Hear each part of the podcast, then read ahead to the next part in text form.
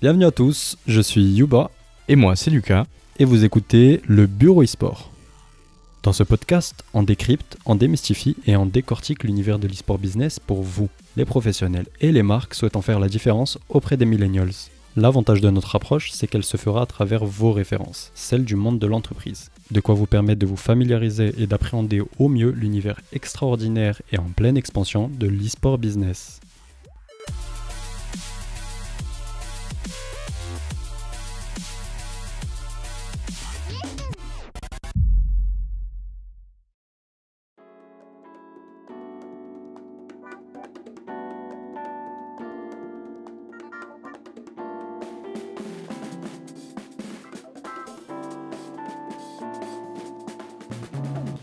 Bonjour à tous, vous écoutez le Bureau e-sport, le premier podcast français sur les thématiques de l'e-sport business. Alors aujourd'hui, nouvel épisode sur notre hors-série sur la gamification.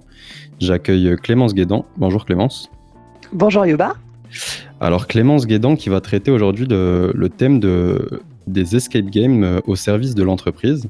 Euh, un nouvel épisode donc sur la gamification, comme je l'ai dit, avec peut-être ce- cette thématique qui, est un peu la plus une des plus récentes en tout cas sur euh, sur la gamification, sur l'escape game. Tu me diras si je me trompe, Clémence. Euh, Clémence, est-ce que tu peux te présenter en premier lieu pour pour notre audience? Oui, bien sûr. Donc, je m'appelle Clémence Guédan et je suis game designeuse et médiatrice ludique aujourd'hui. Euh, avant ça, j'ai euh, été journaliste pendant euh, plusieurs années sur le web, en presse écrite, en radio. Et, avant ça, rien à voir, j'ai étudié la neuropsychologie. Ah, rien à voir, rien à voir. Ça, c'est. Je pense que ça, tu peux avoir pas mal de choses qui, qui, qui découlent de ça sur, sur la gamification, voir les leviers psychologiques auprès des, auprès des joueurs. Euh, Clémence, tu es aussi auteur de livres-jeux, il me semble que tu l'as pas cité. Euh, c'est un truc intéressant, on pourra en parler après. Ouais, Euh, effectivement. Je suis autrice de livres-jeux et je, je rentre ça dans la catégorie euh, game design et médiation ludique en fait. Ouais. Mais, mais c'est vrai que, que oui, oui, je, je fais ça aussi. Alors, sur, sur cette hors-série, sur ce hors-série, pardon, euh, on essaye de, de vulgariser un peu les thématiques de la, de la gamification. Euh, pourquoi Parce que c'est un terme qu'on entend beaucoup, mais qu'on a beaucoup de mal à situer, en tout cas pour qu'une grande partie de l'audience euh, en entreprise a du mal à situer. Parce que tout simplement, il y a, il y a beaucoup, de, beaucoup de choses à explorer, il y a beaucoup de thématiques, beaucoup de, de termes un peu, un peu de niche. Euh, qu'est-ce que, comment toi tu définirais euh, la gamification? C'est quoi ta définition à toi de Clémence Guédan de, de la gamification? Hum, alors, déjà, La question moi pas facile. personnel- personnellement, je ne suis pas super fan du terme gamification. Euh, pas pour le terme en soi, mais pour tout ce qui transporte euh, Hmm. comme, euh, comme, comme notion sous-jacente. Souvent, quand j'entends parler de gamification, j'ai l'impression qu'on est un peu sur du saupoudrage. On va faire, on, va, on va créer euh, une expérience, on, on veut, euh, on veut gamifier euh, un apprentissage, on veut gamifier euh, quelque chose de sérieux, et on va juste saupoudrer une petite couche de jeu par-dessus. Ouais. Et généralement, quand c'est fait de cette façon-là, c'est pas adapté et finalement, c'est pas fun. Donc la partie ludique, euh, elle fonctionne pas vraiment. Et j'ai vu, je ne sais pas combien de serious games euh, qui sont. Alors la partie serious, ouais, ouais, ça marche, mais par contre la partie game, bah, ça marche pas vraiment. et en fin de compte, tu te dis que ça aurait été peut-être plus efficace de faire quelque chose de, euh, euh, bah, de plus académique, de plus euh, traditionnel, euh, comme un cours, mais en tout cas le, le message passe de façon claire. Maintenant. Euh, pour autant, on peut tout à fait apprendre par le jeu, transmettre par le jeu. C'est même le cœur de mon métier, la médiation ludique. Mhm. Et, euh, et, donc, euh, et donc, je pense qu'on peut utiliser le jeu comme un support pour transmettre énormément de choses, euh, y compris dans l'univers professionnel. Mais pour ça, on va pas simplement gamifier, on va vraiment concevoir. Euh, on, va, on va concevoir, euh, développer euh, ces, projets, ces expériences, euh, ces, formations, euh, en y incluant du jeu dès le début. Ouais, c'est, tu vois ce que tu m'as dit sur euh, le fait de saupoudrer euh, du jeu et que ça soit souvent serious mais pas très game. Alors je sais pas dans quel ordre vont sortir les épisodes, mais je peux te dire que sur tous les autres épisodes de la gamification, que, que j'ai pu tourner, c'était exactement ça que disaient tous les invités. C'est-à-dire que souvent, c'est mal fait. En fait, c'est mal fait pour des raisons très diverses. Soit parce qu'on veut absolument tout internaliser pour, euh, pour euh, faire des coupes dans le budget et, pouvoir faire ça à moindre coût. Soit parce qu'on on pense que le, avoir trop de jeux, ça va rendre des choses pas assez sérieuses et que du coup, euh, les collaborateurs ou X ou Y vont, vont pas vraiment apprendre, tu vois. En tout cas, à chaque mm. fois, il y a, y a, cette volonté de mettre du jeu, mais il n'y a pas la volonté, il n'y a pas toujours en tout cas la volonté d'y aller à fond, tu vois. Euh, et, ça, c'est très particulier. Je pense que c'est parce qu'on est vraiment dans une, phase de transition. Mais, euh, mais, mais, toi, tu vois, tu es, spécialiste de l'escape game. Euh, on va en parler de l'escape game. Peut-être déjà nous expliquer ce que c'est l'escape game, parce qu'il y a, y, a, y a, des personnes qui ne doivent pas forcément connaître le terme, ou en tout cas pas bien le connaître. Comment tu, comment tu, tu nous présenterais ce qu'est l'escape game aujourd'hui? Alors, l'escape game, je vais faire ça en deux temps. le cours que je donne à des étudiants en game design, Escape Game, quand je suis arrivé dans le milieu il y a maintenant 5 ans, euh, la définition que qu'on en donnait à l'époque, c'était euh, une équipe est enfermée euh, dans un décor pendant pendant une heure et doit s'échapper. Mmh. En résolvant des énigmes. Ça, c'était la définition de base. Sauf que depuis, le secteur a énormément évolué. Aujourd'hui, on voit des escape games qui sont plus forcément en intérieur, qui peuvent être en extérieur, donc dans un cadre euh, moins euh, moins limité, en tout cas pas fermé. Euh, aujourd'hui, on n'a pas forcément une seule équipe qui joue, on peut avoir plusieurs équipes qui jouent en même temps. Jamais plus de six personnes, ça c'est toujours ce que je recommande parce que c'est un jeu basé sur la communication. Mhm. donc si on est plus de six, forcément la communication ça marche plus. Euh, mais donc ça peut être une ou plusieurs équipes dans un lieu euh, donc à l'intérieur ou à l'extérieur, fermé ou non, euh, qui du coup ne doivent pas forcément s'échapper. Hein. La mission, ça peut toujours être de s'évader d'une prison, de s'échapper d'un hôpital psychiatrique, mais ça peut être aussi tout autre chose. Ça peut être euh, euh bah, ne pas se faire rattraper par une horde de zombies, euh, ça peut être trouver un vaccin contre euh, contre une maladie rare, ou alors braquer une banque. Enfin, il y a, y a, plein de missions possibles qui hmm. ne relèvent plus du fait d'être enfermé. et puis le temps de jeu aussi n'est plus forcément calé forcément sur une heure. on a des sessions de jeu qui sont parfois plus courtes, qui sont de l'ordre de la demi-heure pour des opérations d'escape événementiel, euh, où il faut faire passer beaucoup de monde en peu de temps. Euh, ou alors euh, des escapes beaucoup plus longs qui vont durer deux heures, voire même pour certains, alors là c'est très rare, mais ça existe, il y a un escape game qui se déroule dans une forêt et le jeu dure 24 heures. Alors c'est pas 24 heures de jeu non-stop, mais c'est quand même du jeu très très long par rapport à ce qu'on connaît habituellement. Mmh.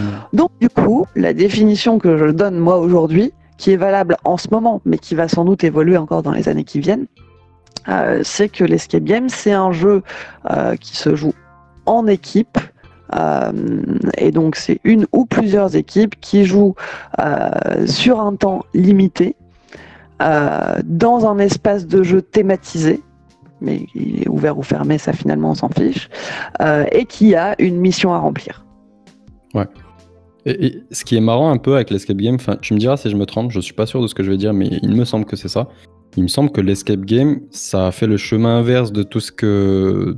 de pas mal de choses qu'on connaît, c'est-à-dire que ça a fait le chemin jeu vidéo vers le réel et pas réel vers le jeu vidéo. C'est-à-dire qu'il me semble qu'il y avait d'abord des escape games en jeu vidéo, c'est-à-dire euh, il me semble que c'était sur ordinateur déjà à l'époque avec. Euh, alors j'ai plus le, nom de, celui auquel je pense, mais en tout cas ça vient de l'univers du jeu vidéo vers le réel. C'était d'abord mhm. en. C'est ça? Ouais, effectivement, Les, tout premiers, euh, les tout premiers escapes, c'était des jeux vidéo. Euh, je crois que c'était en 2005 ou 2006. C'est un japonais qui s'appelle Takagi qui a développé ça.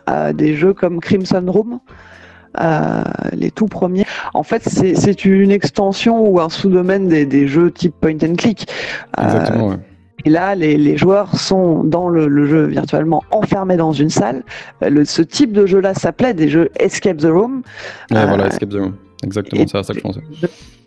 Les joueurs étaient enfermés dans une salle et devaient cliquer absolument partout sur le décor pour ouvrir des tiroirs, euh, trouver des objets, associer les objets entre eux, euh, ce qui leur permettait bah, de déverrouiller des, nouvelles zones du, du, décor, des nouvelles salles et puis de progresser dans l'histoire. Euh, et donc ça, ça fonctionnait en virtuel. Mais donc on est vraiment sur la même logique que du point and click, sauf que dans un univers un peu plus fermé. Euh, et puis, bah, ça a rencontré un certain succès. Et euh, en 2008, euh, toujours les Japonais de chez Scrap qui se sont dit bah, pourquoi est-ce qu'on n'adapterait pas ça en vrai? Allez, mhm. on va essayer. Et donc, ils ont aménagé une salle avec des mécanismes. Alors, c'était très basique. Hein. À l'époque, c'était des, des, clés, des cadenas, euh, des codes et des cadenas. Euh, c'était, c'est marrant parce qu'à l'époque, c'était déjà à destination des entreprises en premier lieu. C'était pour du team building.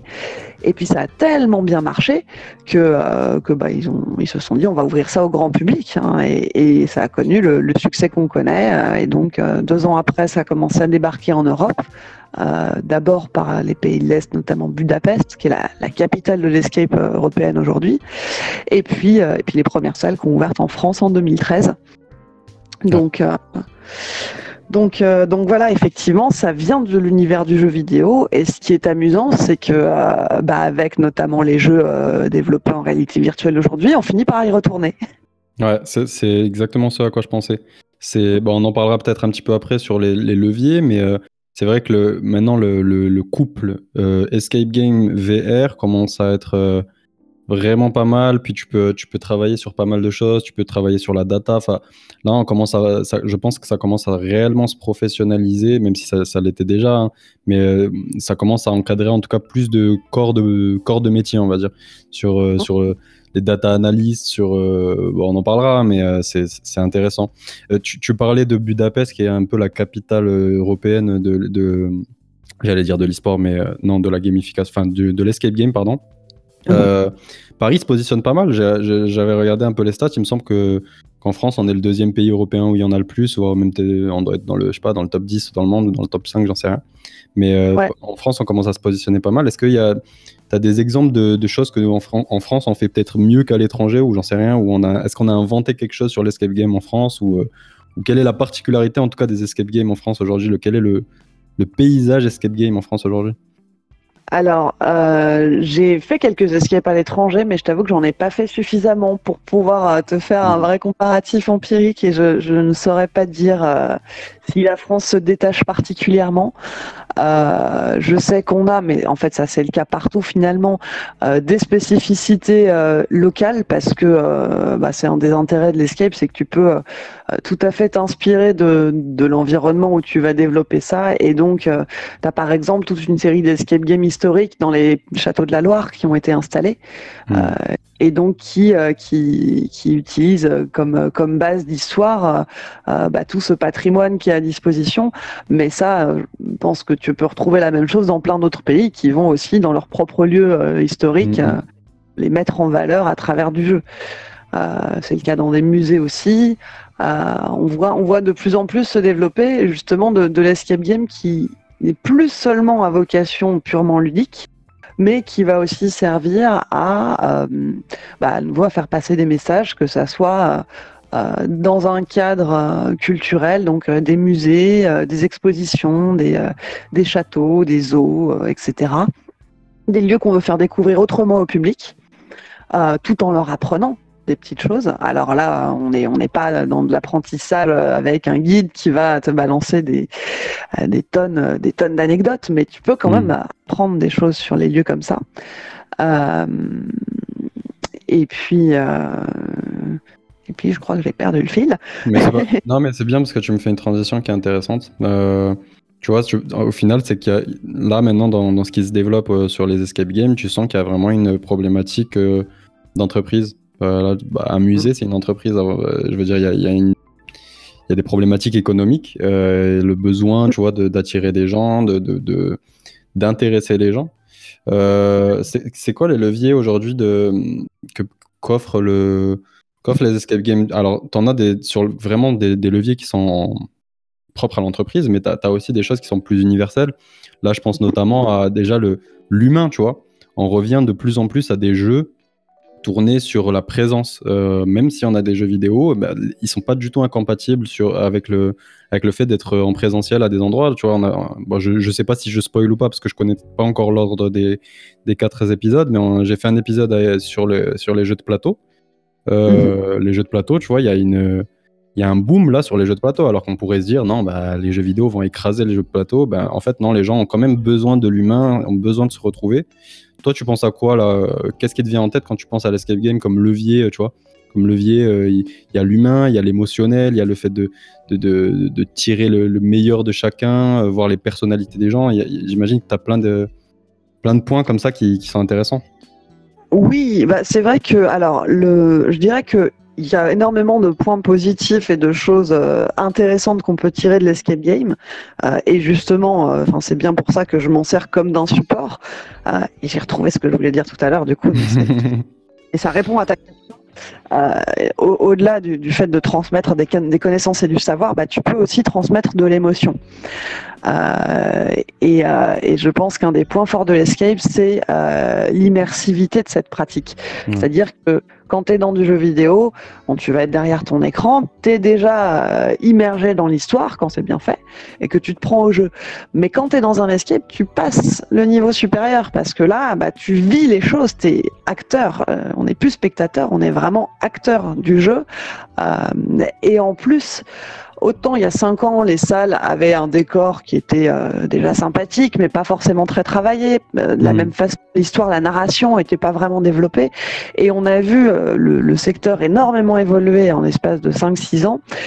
et aujourd'hui, on a des expériences immersives très très fortes, avec parfois des comédiens, avec des décors incroyables qui sont maintenant du même niveau que des décors de cinéma en plus solide. Euh, et, et, dans lesquels la narration est très bien intégrée. Euh, et ça, rend l'expérience beaucoup plus forte pour les participantes et les participants. Et ça, euh, bah ça c'est vraiment le point fort de l'escape, parce que quand tu en sors, t'as le cœur qui bat, t'as un rush d'adrénaline, t'as vécu quelque chose de, de, de, très, très impactant Euh, ce qui fait que non seulement tu vas te souvenir de ce que tu as vécu, mais tu vas en reparler, ça va créer de la discussion. Et c'est pour ça que l'escape game est un super outil pour faire de la communication euh, autour de certains projets, parce que ça marque les gens, parce que quand tu as vécu ça, quand tu as vécu une expérience unique comme ça, t'en ressors, tu as envie de raconter ça à ton entourage, tu as envie d'en parler à, à, tes collègues à la machine à café le lundi matin. Euh, d'en rediscuter avec les amis avec qui tu as vécu ça, euh, c'est vraiment quelque chose de fort. Euh, donc, euh, donc les, et ça soude. Et ça soude en plus, effectivement, on est sur du collectif, c'est du jeu, c'est du jeu collectif, du jeu par équipe, et ça, ça a un réel intérêt que ça soit dans le cadre professionnel ou, ou même pour simplement les sorties entre amis. on, on joue pas chacun dans son coin, on doit jouer tous ensemble si on veut réussir à aller jusqu'au bout. Ouais, ça, ça, a un peu remplacé. Euh, là, ce que, je, ce que j'ai l'impression de voir, c'est que ça a un peu remplacé euh, les, les, fameux, les fameuses chasses au trésor euh, d'entreprise et toutes ces, toutes ces mm. tendances qu'il y avait sur les paintball et les karting, les trucs comme ça. à l'époque, c'est, je sais pas, j'ai pas, j'ai pas la chronologie en tête, mais je sais pas quand le, quand le tournant s'est fait. Mais effectivement, je pense que pour un patron, en tout cas pour euh, souder des équipes, ou là on va en parler, on va passer sur cet aspect-là, mais pour souder des équipes, euh, etc., euh, c'est quand même plus intéressant de faire un escape game où tu vas pouvoir voir des, les collaborateurs ou futurs collaborateurs galérer dans un univers où il y a des problématiques à résoudre, etc., qui, au final ressemblent à, à l'univers d'une entreprise, plutôt que les emmener faire une journée paintball et karting. Et là, pour le coup, à part si c'est des tireurs d'élite ou des, euh, ou des champions de Formule 1, je veux dire, là, tu vas pas pouvoir tirer grand chose en termes de data euh, euh, sur, sur ce qu'ils vont faire dans le jeu, tu vois, leur, mm. leur, leur, compétences dans le jeu. Est-ce que toi, tu as l'impression que. Enfin, je sais pas, en fait, je, pose des questions, c'est un peu rhétorique, mais on va dire que je pense vraiment qu'il y a. C'est un avis, je pense vraiment qu'il y a un intérêt pour les entreprises à aller vers ce type de jeu parce que déjà, il est personnalisable et en plus parce que euh, bah, il y a une réelle, ça répond à une problématique. Je veux dire, on voit les collaborateurs galérer et euh, se, souder euh, ou ne pas se souder justement. Enfin, on les voit dans un cadre qui pourrait nous faire penser au cadre dans lequel ils seront dans l'entreprise. Bah, effectivement, alors je dirais même qu'en fait, il y, a, trois axes qui sont super intéressants à creuser au niveau professionnel euh, pour l'escape. Euh, il y a l'axe du ludique pur, tu emmènes tes équipes faire un team building, euh, que ça soit pour, pour les souder, pour les récompenser après, euh, après une période de, rush où ils ont bien bossé. On voit ça souvent, les cocktails et récompenses de fin d'année où allez, vous avez mm. bien travaillé, vous avez des bons résultats, on vous emmène vous amuser ensemble. Bon, et là, effectivement, ça remplace euh, euh, du laser quest, du karting, etc. On est dans du jeu, mais c'est une façon, on va dire, un peu plus nouvelle de récompenser ces équipes. Le deuxième axe, ça peut être euh, tout ce qui est euh, euh, tout ce qui est formation. Tout ce qui est formation, où là on se rapproche de, du serious game et on va effectivement inclure des, des éléments pédagogiques au jeu, donc on est complètement dans la personnalisation. Et ça peut être pour sensibiliser des nouvelles recrues euh, à, la culture de l'entreprise. Euh, ça peut être euh, pour sensibiliser sur des problématiques précises, par exemple euh, la cybersécurité. Euh, il y a plein de thématiques qui peuvent être abordées comme ça à travers le jeu et qui vont sensibiliser les, les salariés. Ça peut être aussi utilisé pour briser la glace dans des équipes nouvellement constituées. Ça, c'est quelque chose. Là, on se rapproche du team building. c'est mmh. super intéressant de mettre les gens dans cette situation où ils doivent collaborer c'est pas dans un cadre de travail, mais pour réussir ensemble, ils doivent travailler ensemble. Donc c'est un peu, il y a un peu une, une, analogie avec ce qui se passe au sein de l'entreprise. Euh, et puis, euh, alors il y a des entreprises qui souhaitent utiliser ça pour du recrutement. Euh, moi, je suis, j'ai un avis assez nuancé sur la question euh, parce que je pense que utiliser un escape pour du recrutement, euh, ça nécessite énormément de précautions. Euh, souvent, il y a des entreprises qui m'ont contacté là où je travaillais avant euh, en disant oui, est-ce qu'on peut venir, voilà, voir des voir des, des, recrues potentielles jouer et puis les évaluer, etc. Et je leur disais alors déjà, il faut que ça ne soit pas les game masters, les personnes de, de l'escape game qui soient là euh, pour s'occuper de récupérer ces infos sur les joueurs, parce que ça n'aurait pas de sens. Eux, ils doivent se concentrer sur la partie guider les joueurs au mieux. Donc il faut qu'il y ait une personne dédiée de l'entreprise recruteuse qui soit présente à côté des game masters pour suivre ce qui se passe dans la salle. Euh, et donc cette personne-là, bah, elle doit elle-même avoir fait le jeu avant, elle doit être formée sur ce jeu-là, sinon elle va se concentrer sur le jeu et pas sur, sur les joueurs. Mmh. Euh, elle va, elle va dire euh, c'est quoi l'énigme suivante et qu'est-ce que qu'est-ce qu'ils sont en train de chercher là? Et elle va plus du tout observer les dynamiques de groupe et les comportements des gens. Ça c'est la première chose. Il y a toute une éthique derrière aussi parce que euh, évidemment, évidemment c'est la base, mais il faut que les participantes et les participants soient informés de comment ça va se dérouler, ils vont être euh, quel est le but de la chose. Et puis, euh, et puis au-delà de ça, euh, l'escape game, c'est un type de jeu qui permet pas forcément, à moins d'avoir été vraiment conçu spécifiquement pour ça, mais sinon, qui ne permet pas forcément beaucoup euh, d'évaluer les compétences formelles des gens. Ça va permettre plutôt d'observer des soft skills. Euh, donc les capacités de communication, de synthèse, de, des choses euh, plus transversales, on va dire, des qualités plus transversales euh, qui vont ressortir dans euh, un contexte de collaboration en équipe. Mais mais là aussi, il faut que ça soit, il faut, il faut que ça soit pris avec des pincettes parce que euh, bah, on est dans un contexte quand même qui est différent d'un contexte de travail, d'un contexte professionnel, et donc les gens peuvent euh, réagir de manière différente et, euh, et se comporter d'une façon dans la salle qui sera pas la même dans leur cadre de travail au quotidien. Maintenant, euh, moi, ce que je conseillais, c'était aussi de toujours faire un débrief, en fait, euh, un débrief, et que euh, et que l'escape game ne soit pas du tout, mais vraiment pas du tout, une fin en soi pour le recrutement, que mmh. ça sert d'outil, comme d'autres types de, de, de, jeux euh, sont utilisés par les recruteurs, par les RH, euh, des jeux où on va mettre les joueurs, euh, enfin on va mettre plutôt les, les candidats euh, dans une salle et puis on va leur demander par exemple avec des Lego de construire un village. Ça c'est quelque Mhm. chose qui c'est pas mal dans les processus de recrutement pour observer les comportements de chacune, chacun, le, le positionnement dans le groupe. On se sert du jeu, mais voilà, le jeu n'est qu'un outil et s'ensuit derrière euh, un entretien beaucoup plus formel qui permet de débriefer là-dessus, euh, qui permet de voir les gens en individuel et de replacer tout ça dans un contexte plus précis. Euh, donc, ça, c'est le- le- les conseils que je donne.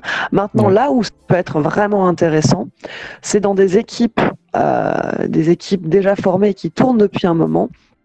Euh, pour faire de l'analyse systémique, pour comprendre les dynamiques de groupe dans un groupe déjà formé. Parce que ça, en revanche, c'est quelque chose qui apparaît, et d'ailleurs pas seulement dans les entreprises, mais même dans des groupes d'amis ou dans des familles, tous les game masters pourront te le dire, euh, tu vois des dynamiques qui émergent et dans le cadre d'un jeu où les gens ont la pression, où ils doivent, euh, ils, doivent réussir dans un temps imparti, ils ont en général du stress, ils ont en plus, pour peu que ça soit une histoire un peu euh, horrifique ou tendue, ils ont peur, enfin bref, ils sont dans un contexte euh, avec beaucoup, beaucoup de stress et, euh, et le, le jeu dans ces cas-là agit comme révélateur de choses qui existent déjà, qui sont déjà en place.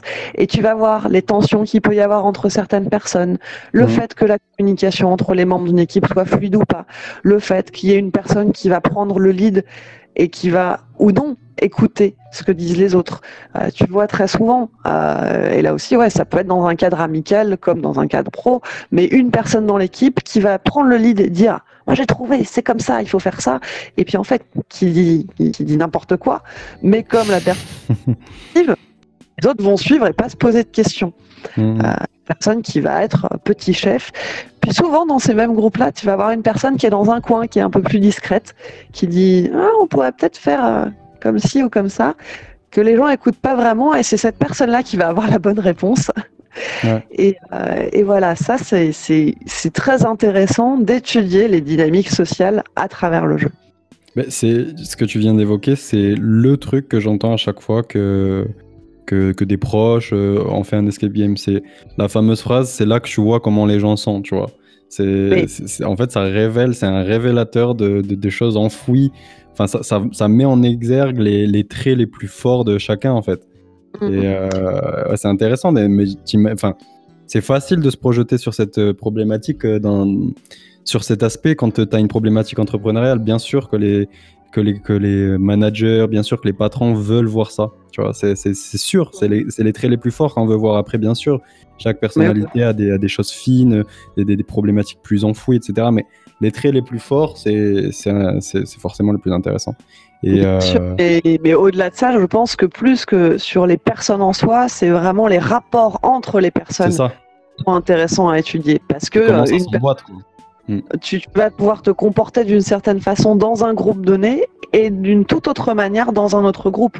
Ouais. Et, et- et tu vois, si tu es dans une équipe qui a des problèmes pour avancer euh, au quotidien parce que parce qu'il y a une mauvaise communication, euh, ben là, tu peux à travers le jeu montrer ça et avoir des exemples très précis de ah bah oui là la communication est pas du tout passée parce qu'en fait euh, les gens ne s'écoutent pas euh, parce que la personne qui est censée euh, être manager euh, euh, ne euh, n'arrive pas à bien transmettre l'info, euh, etc., etc.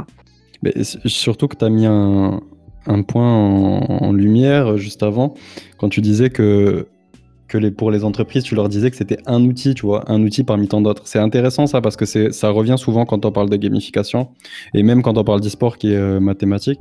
Euh, C'est-à-dire que c'est pas un outil magique. Il faut bien comprendre que c'est un outil, mais qui va pas pouvoir solutionner tous les problèmes dans l'entreprise. Vois, Ça, c'est- des fois, tu as des gens qui viennent nous voir pour, euh, pour l'e-sport et qui nous disent voilà, moi je vais faire une équipe, je vais faire ci, je vais faire ça, et ça va, ça, ça va nous mettre en lumière par rapport aux jeunes. Enfin, non, c'est un aspect, c'est une, une partie de la toile d'araignée, euh, mais, euh, mais c'est important de, tu vois, de savoir pourquoi cet outil est utilisé et ce qu'il peut faire, ce qu'il ne peut pas faire, et avec quoi tu peux le combiner. Moi là, ce que, ce que tu m'as ce que tu m'as évoqué, ça me fait vraiment me dire que faut avoir une stratégie derrière tout ça Tu as parlé de, Lego, ça me fait penser à la méthode Lego Serious Play. je veux dire, quand tu es, es, un employeur et que tu te dis, OK, bon, moi, je veux gamifier mon process pour X ou Y raison, il y en a beaucoup. Il y a, y a, la marque employeur déjà, parce que c'est un employeur qui ramène du jeu dans l'entreprise, forcément, c'est cool. Il y a aussi toute une, y a une réelle volonté entrepreneuriale, c'est-à-dire de on veut vraiment euh, pouvoir euh, utiliser cet outil dans des démarches euh, réelles de l'entreprise. C'est pas juste du jeu. Et, ça, en fait, ça fait partie d'une stratégie. Ça, on, va, ça, englobe plein de choses. Ça englobe que si tu veux commencer à gamifier, il faut aussi que tu, que tu changes ta, communication. Il faut aussi que tu changes ta vision même de l'employé. c'est quoi un collaborateur tu vois? Un collaborateur, c'est une personnalité avant d'être un, pion dans, dans l'échiquier. Euh, tout ça, je trouve que c'est intéressant. Et c'est intéressant que tu aies mis ce point en, lumière. voilà, c'était juste un aparté que, que je trouvais cool. Euh, juste euh, par rapport à toi, ton expérience, ça serait cool que tu nous donnes des exemples. Je sais que je sais qu'il y en a pas mal. tu as bossé avec Epsilon, qui est quand même un, un, cas d'or, on va dire, dans le milieu.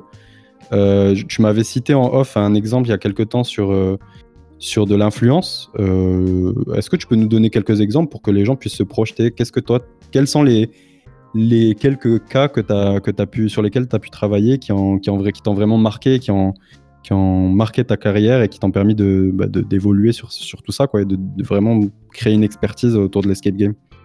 Hum, alors, euh, en fait, à la base, donc moi, effectivement, j'ai travaillé pendant trois ans et demi à Epsilon. Euh, j'étais, euh, j'étais là, j'étais la première salariée de l'entreprise avant même l'ouverture des locaux. ils sont venus me chercher pour que je, je, fasse la création des décors et de la scénographie de leur scénario Le patient de la chambre 8. Et puis, une fois que le site a ouvert, je suis devenue la, directrice du site. Donc là, on était plus dans, l'opérationnel, faire tourner, faire tourner une entreprise, en fait. Mm. Euh, et donc, je faisais pas de game design à l'époque, même si j'étais très sensible au, sujet. Et puis, euh, et puis donc, bah, c'était les débuts de l'escape en France. Euh, on a ouvert trois ans, je pense, après, après les tout premiers qui ont ouvert à Paris. mais c'était, ça restait encore assez confidentiel au tout début. et puis, et puis bon, ça a vite pris. Hein. il y a eu un, un boom, ça, on l'a, on l'a vu, et on a été contacté par de plus en plus d'entreprises qui euh, justement voulaient faire du team building, voulaient faire du jeu sur mesure, etc. Et euh, face à toutes ces demandes, euh, moi j'ai été de plus en plus envoyé sur des missions pour faire du, game design et accompagner ces entreprises dans leurs demandes, que ça soit du, ludique pur, où là on était dans l'organisation on va dire plus logistique qu'autre chose, et c'était bah, comment est-ce qu'on fait jouer 150 personnes en même temps. Donc, euh, donc dans ce cas-là, nous, on avait mis en place un système de, de coordination avec, euh, avec d'autres escapes du quartier parce qu'on avait un, un, très très grand espace d'accueil, mais on avait seulement euh, deux espaces de jeu. Donc, donc il y avait un, un petit décalage. On pouvait avoir 150 personnes pour un cocktail, mais par contre 12 personnes seulement pour jouer. okay. Et on s'est dit, on va, on, va, on va mettre en place des partenariats avec tous les autres escapes du quartier, parce que c'est vrai qu'on était dans un coin de Paris euh, qui, était, euh, qui était très bien fourni en la matière. Et, euh, et donc, avec toute cette logistique, des, des, des, game masters qui accompagnent les joueurs sur les différents sites, etc., on, peut, on pouvait faire jouer jusqu'à 150 personnes sur le même créneau horaire. Donc, ça, c'était c'était très intéressant à, développer euh, pour moi comme expérience, la gestion des grands groupes euh, et comment simplement bah, fluidifier ce, type d'expérience-là pour que ça soit plaisant pour tout le monde mmh. euh, et, que, les clients ressortent satisfaits. Et puis après, on est passé au, au, cran d'après où on nous a contactés pour, pour du recrutement. Donc on a fait des opérations de recrutement avec euh, avec une agence spécialisée euh, justement dans toutes les problématiques autour du euh, autour des, ressources humaines et en partenariat avec un groupe d'assurance qui qui recrutait donc à travers l'escape. Donc c'est là où j'ai commencé à m'intéresser à, ces questions-là. et où finalement ça reste tellement récent qu'il y a peu de bonnes pratiques aujourd'hui qui qui sont écrites et qui sont données aux gens. Euh, et donc, bah, tout ce que je disais tout à l'heure sur les pincettes à prendre quand on utilise ce type de jeu-là pour du recrutement, euh, c'est en, travaillant là-dessus à cette époque-là que, je l'ai développé et que j'ai commencé à analyser un petit peu le sujet. Mm. Et puis on a eu aussi des demandes pour de l'événementiel. Euh, et ça, c'était très intéressant aussi parce qu'on est encore sur des problématiques différentes. Quand on est dans de l'événementiel, moi, l'objectif, c'est de faire un événement qui est très marquant, qui va, qui va retenir l'attention du public, séduire le public. Euh, et donc, on a travaillé sur le lancement d'un parfum. Euh, avec un escape promotionnel qui, enfin promotionnel non, euh, événementiel plutôt, qui durait juste le temps d'une soirée. et l'objectif c'était de faire passer sur une vingtaine de minutes à chaque fois des journalistes et des influenceurs. Euh, donc là, on a, on a complètement créé une histoire de zéro en rapport avec la marque, avec l'histoire du parfum, l'univers que, que, souhaitait le client. Et, euh, on a livré ce jeu-là.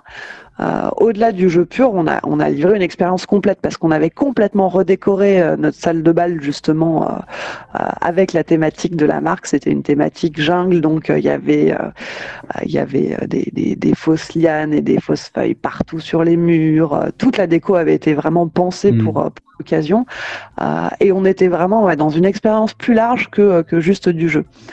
Et puis, euh, et puis le, le, le, plus gros projet sur lequel j'ai travaillé à Epsilon avant de, de, de quitter l'entreprise et de me lancer à mon compte, euh, c'était l'opération pour la sortie du film Glass, le film de Shyamalan, euh, qui a fait euh, Sixième Sens, euh, Incassable, etc.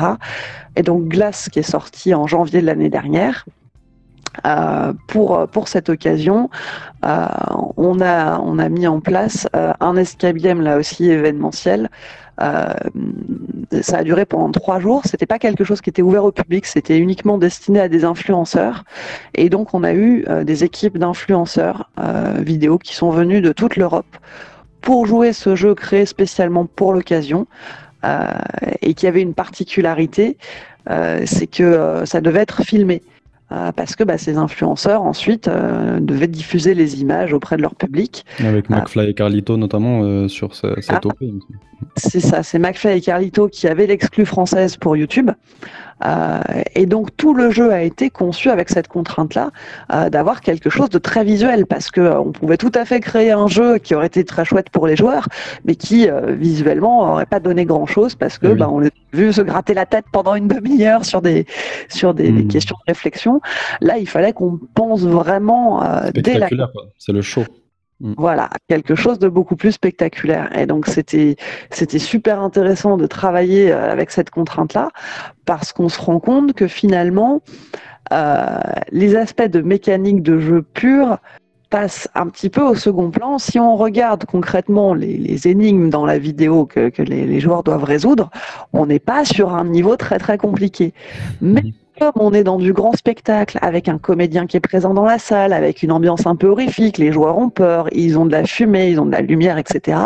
Bah forcément, euh, ils ont quand même le cœur qui bat à 100 à l'heure, ça les perturbe dans leur réflexion et ils mettent beaucoup plus de temps que dans un contexte normal pour jouer. Euh, moi, j'avais fait tester les, les, énigmes à mes, à mes Game Masters avant ça pour voir si ça fonctionnait, si le déroulé était fluide, etc. Et sans les effets spéciaux, sans le comédien ni rien, bon bah le jeu en un quart d'heure s'était plié. Mais par contre, si tu rajoutes tout le décorum autour, tout de suite ça prend une autre dimension. Et en fin de compte, c'est quelque chose qu'on retrouve. Moi, je me suis déjà fait la réflexion dans des escapes où il y avait des comédiens et où parfois bah, les énigmes au niveau game design pur c'était un petit faible au final, euh, oui, telle énigme était tirée par les cheveux, une telle n'était pas très bien conçue, mais finalement, je m'en fichais parce que derrière, l'expérience avec le comédien ou la comédienne était tellement incroyable, tellement immersive, qu'en fait, j'oubliais les petits défauts que le jeu pouvait avoir. Hmm. Et euh, euh, alors, le mieux, évidemment, c'est de livrer une expérience avec un bon game design et en plus une immersion incroyable. Là, là tu atteins le, le, Graal, le Graal de, de l'escape événementiel. Mais, euh, parce que c'est un vrai métier de designer tout ça au final. Parce que le, jeu a. Le jeu, il y a une réflexion derrière où tu vas te dire il faut pas que le jeu soit fini en deux minutes, mais il faut pas non plus que ça soit trop compliqué. C'est un vrai métier, celui de game designer, euh, d'escape mhm. game designer, je sais pas comment on peut appeler ça, mais c'est un vrai. Euh, Parce qu'aujourd'hui, il y a même des, il y a même des, des, des, je veux dire, des, des, études supérieures sur ça, j'ai vu, qui se lançaient. Enfin, c'est un c'est une, industrie qui, crée de l'emploi, qui, crée, qui, qui aide l'emploi pour des entreprises, pour des clients, mais qui crée aussi de l'emploi. Sur, le design, sur les, costumes, les décors, le son, l'audio, enfin, euh, le, son, la vidéo, pardon, c'est incroyable. Et puis alors c'est un secteur en plus qui a cette chance d'être euh, d'être tiré vers le haut parce que euh, on est face à un public bah, qui est toujours plus exigeant et c'est normal. C'est comme le, mm. cinéma. C'est souvent une analogie que je fais. le, le, cinéma, les tout premiers films en noir et blanc, on voyait un train entrer en gare de la Ciotat, etc. Aujourd'hui, on verrait ça, ça nous semblerait pas super impressionnant, mais au début du siècle, les gens qui ont vu ça la première fois, ils étaient waouh, incroyable, images qui bougent. Bon bah là, les escapes, c'est pareil. Euh, les tout premiers, c'était euh, trois codes, trois cadenas dans une salle avec un tout petit décor, euh, rien d'incroyable pour nous aujourd'hui, mais c'était tellement nouveau qu'il y avait quand même cet effet waouh à l'époque. Et puis, bah, le public s'habitue, devient de plus en plus exigeant, veut des expériences de plus en plus immersives, de plus en plus fortes, de plus en plus originales, et on est obligé de s'adapter pour continuer à attirer du monde. Donc il y a, quelque chose, vraiment une dynamique qui tire le secteur vers le haut, euh, et ça c'est ça c'est très très agréable à observer et de voir comment le, le secteur évolue. Et moi j'ai une théorie là-dessus que je défends depuis plusieurs années, qui est que je pense qu'on finira par petit à petit sortir du terme escape game en soi, parce que bah, on l'a vu tout à l'heure, la définition a déjà évolué, et finalement on va vers une convergence de plein de secteurs différents. Il y a l'escape mmh. game, mais il y a aussi le théâtre immersif, il y a aussi le jeu de rôle, euh, et finalement on va vers plus quelque chose qu'on pourrait appeler au sens large expérience ludique ou expérience immersive. Mmh. Euh, et qui rentrent plus dans une seule case. Mais c'est vers ça qu'on se dirige parce que euh, parce que c'est ça qui va donner des expériences de plus en plus fortes et de plus en plus immersives pour les pour participantes et les participants. Tu, tu, divisais en trois strates juste avant ton, expérience où tu disais qu'au début euh, tu, étais juste à, entre guillemets juste à Epsilon, tu design, tu t'occupais de tout ce qu'il y avait à faire en interne, puis, après tu as eu un nouveau rôle qui était celui de carrément aller en entreprise en tant que consultante en ludification, en expérience ludique. Puis après, euh, la, la, marche au-dessus, c'était euh, carrément de créer des escape games pour des, des tierces. Ça, ça me, fait, ça me fait me dire, et je pense ne pas trop me tromper, que c'est à la portée, en fait, que, que l'escape game est à la portée de quasiment toutes les entreprises. Je veux dire, t'es pas, pas obligé de dépenser des, des, milliards euh, pour refaire un, un jeu sur mesure. Tu peux. Une entreprise du CAC 40, apparemment, les entreprises du CAC 40 carburent tout à l'escape game. Euh, mais une PME, demain, si elle veut envoyer ses, ses collaborateurs en escape game, je veux dire, c'est euh, ça, ça coûte pas grand chose. Quoi. Tu, vas pas, tu vas dépenser quelques dizaines d'euros, quelques centaines d'euros à, tout casser euh, sur, euh, sur, euh, sur l'expérience ludique. Et, tu vois, ça, c'est à la portée de tous, on va dire, ce, ce, ce, ce modèle-là, qui c'est pas toujours le cas, tu vois. C'est pas toujours le cas. Demain, créer un jeu vidéo pour une entreprise, ça, c'est coûteux. Quoi qu'il en soit. Alors, créer un escape game pour une entreprise, ça a un prix. Mm. C'est quand, tu veux créer quelque chose de spécifique, du sur-mesure, bah, c'est normal que euh, derrière, il y a tout le, travail justement de conception, d'analyse du besoin, parce qu'on on oublie souvent ça en cours de route, euh, mais, il faut quand même, à la base, euh, analyser les besoins de l'entreprise qui vient de voir, savoir ce qu'ils veulent réellement et quels sont leurs objectifs pour leur proposer une solution adaptée. Et ça, bah, c'est du conseil, c'est du cadrage de, projet, euh, et, euh, et, rien que ça, déjà, c'est du travail qui a un mmh. prix. Et après, euh, la conception en soi, quand on fait du sur-mesure, ça coûte cher et c'est normal. Euh, il y a aussi des solutions clés en main qui existent euh, et qui permettent effectivement de, de, faire jouer dans un cadre professionnel, sachant que euh, euh, sachant que, comme je le, disais tout à l'heure, quand une entreprise veut faire du team building simple et resserrer les liens entre ses équipes ou briser la glace, euh, on peut faire ça dans quasiment n'importe quel escape euh, qui existe déjà.